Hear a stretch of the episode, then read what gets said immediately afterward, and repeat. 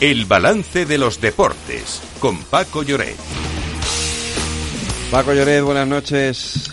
Hola Federico, ¿qué tal? Saludos, muy buenas. Eh, bienvenido de nuevo. Bien hallado, todos tenemos nuestro tiempo de escape. Hombre, claro que sí, por supuesto, es una broma. Oye, que, que, digo yo que buenas sensaciones, ¿no? La selección o no. Sí, sí, muy buenas. Eh, un equipo serio, compacto, superior, que en un campo, bueno, que no era fácil eh, ante un rival que, bueno, tiene a quien ya sabemos como gran amenaza Haaland y España supo jugar su partido y creo que mereció. Un partido además muy condicionado por dos goles, uno que subió el marcador, el otro que no. El VAR eh, tuvo que actuar y, bueno, al final yo creo que España eh, ha sido superior al equipo nórdico y, bueno, firma su octava presencia consecutiva para disputar una fase final de la Eurocopa. De hecho, desde la que se perdió en el 92, que es un paréntesis en los últimos, en las últimas décadas, España ha estado en, todas. De hecho, mira, estaba repasando eh, eh, a nivel europeo todos los equipos importantes, pues eso, España, Portugal, Alemania, Francia, Inglaterra, Países Bajos. Y la que ha estado en todo es Alemania. No se ha perdido nada, absolutamente, incluyendo la, Pero luego va España, que solo se ha perdido la Eurocopa de Suecia en el año 92. Eso sí, ese año ganamos el oro olímpico en Barcelona y se ha perdido una, bueno, una fase final de Liga de Naciones, pero bueno, yo a eso le doy menos importancia, ¿no? El caso es que ya tenemos a siete equipos metidos en la, en la próxima Eurocopa que se va a jugar el próximo mes de junio del 2024. Eh, durará un mes en 10 ciudades de Alemania. Y ahí, eh, esta tarde se ha producido la octava clasificación, porque ha entrado Austria, España, Escocia, Turquía, Bélgica, Portugal, Francia y Alemania, que es la anfitrión, más Austria. Estos están ya clasificados. ¿Y quién se puede quedar fuera? Pues mira, hay un grupo que, que apunta a que Países Bajos, eh, que, bueno, eh, pues se puede quedar fuera porque Grecia le saca tres puntos. Eso sí, con un partido más, uno de los dos se va a quedar fuera porque el otro que va seguro es Francia. Eh, España y Escocia, Noruega queda fuera. Y luego hay un grupo también muy interesante que es Inglaterra, Italia y Ucrania, separados por tres puntos. Pero Italia e Inglaterra, que se enfrentan, tienen un partido menos, el que han de disputar, ¿no? Y a partir de ahí, otra selección que hoy se ha quedado fuera definitivamente es Suecia que desde que se retiró Ibrahimovic, la verdad es que pues está de capa caída. De hecho, va a jugar ahora esta noche contra la selección de, de Bélgica en Bruselas, pero el partido es absolutamente intrascendente, ¿no?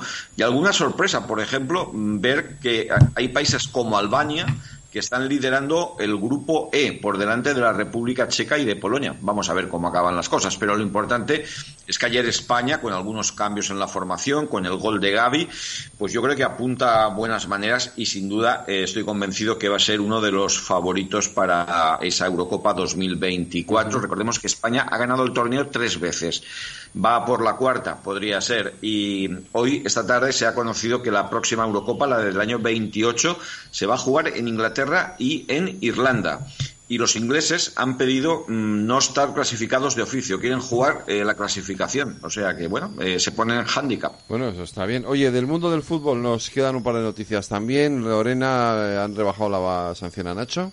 Sí, el comité de apelación ha rebajado la sanción del madridista de tres a dos partidos después de que el Real Madrid recurriera al primer castigo al considerarlo excesivo. Y es que Nacho protagonizó una entrada bastante fea contra el jugador del Girona Portu, que afortunadamente no quedó lesionado. Esto ha sido lo que ha usado el Real Madrid para pedir la rebaja de la pena, el hecho de que no se hubiera producido lesión alguna.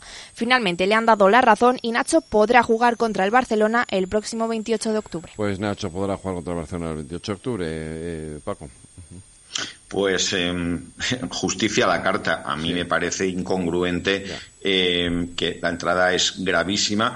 Y, mm, y bueno, mira, fíjate, mm, si aplican eh, este criterio, que lo apliquen a todo. Es decir, lo que no pueden es suspender a José Luis Gallá o a Canales con cuatro partidos por, por unas declaraciones. Y al final, ¿sabes? Priva ese criterio de la falsa autoridad del árbitro y cualquier comentario que se salga eh, es penalizado de una manera exagerada. Eh, hablamos de fútbol, yo creo que el fútbol es otra cosa, pero en fin, hace tiempo que perdí la fe en el comité de competición y en el de apelación. Tenemos que comentar también la, la el fallecimiento del doctor Jorge Guillén, un, Jorge Guillén, perdón, un clásico, ¿no? Sí. De los, eh, Pues una persona, sí, de una gran reputación. Sí, señor. Un referente de la medicina deportiva, miembro del COE, jugador eh, de baloncesto en diversos clubes españoles, internacional con la selección y, y bueno, pues una, una autoridad en, en, en, la, en, la, medicina deportiva en unos años en los que la medicina deportiva era, digamos, más artesanal y, creo que con él, eh, como una de las grandes figuras, no la única, pues yo creo que se progresó muchísimo y desde aquí nuestras condolencias. Por supuesto, tenía 86 años. Condolencias también y no, no más. Eh eh, más allá por el fallecimiento del joven jugador del, del Córdoba. Córdoba. Álvaro Prieto, sí, Eso lamentable. Eh, porque uh -huh. ha sido, bueno, es una pena muy lamentable todo. Eh, nuestras condolencias sí. a su familia, desde luego. Y, y, bueno, nos queda, nos queda por ahí MotoGP y, y sí, ya tenemos sede para, ¿no? Sí, y un apunte de fútbol. Bueno, ha habido jornada en segunda división. Quiero destacar sobre todo que el español continúa viento en popa, es líder. Esta noche hay un partido entre el Levante y el Racing de Ferrol en Valencia, pero bueno, si fíjate, la primera división, las distancias ya comienzan a ser abismales en la clasificación. En segunda, pues mmm, hay cinco puntos entre el Sporting de Gijón, que es noveno, y el líder, que es el español. Eh, ahí está el Zaragoza, el Valladolid, el Levante, el Tenerife, el Leganés, que lo está haciendo muy bien cuando pocos lo esperaban, el Valladolid. O sea que va a haber mucha emoción en esta categoría. Y sí, Hablamos de, motos porque está emocionantísima la MotoGP. Quedan cinco carreras en Australia, en Tailandia, en Malasia, en Qatar y el último en Valencia, en el circuito Ricardo Tormo de Cheste. Y hay un duelo entre dos pilotos de la misma escudería. Un italiano, Francesco Bagnaia, que tiene 346 puntos acumulados, y un español, Jorge Martín, 328.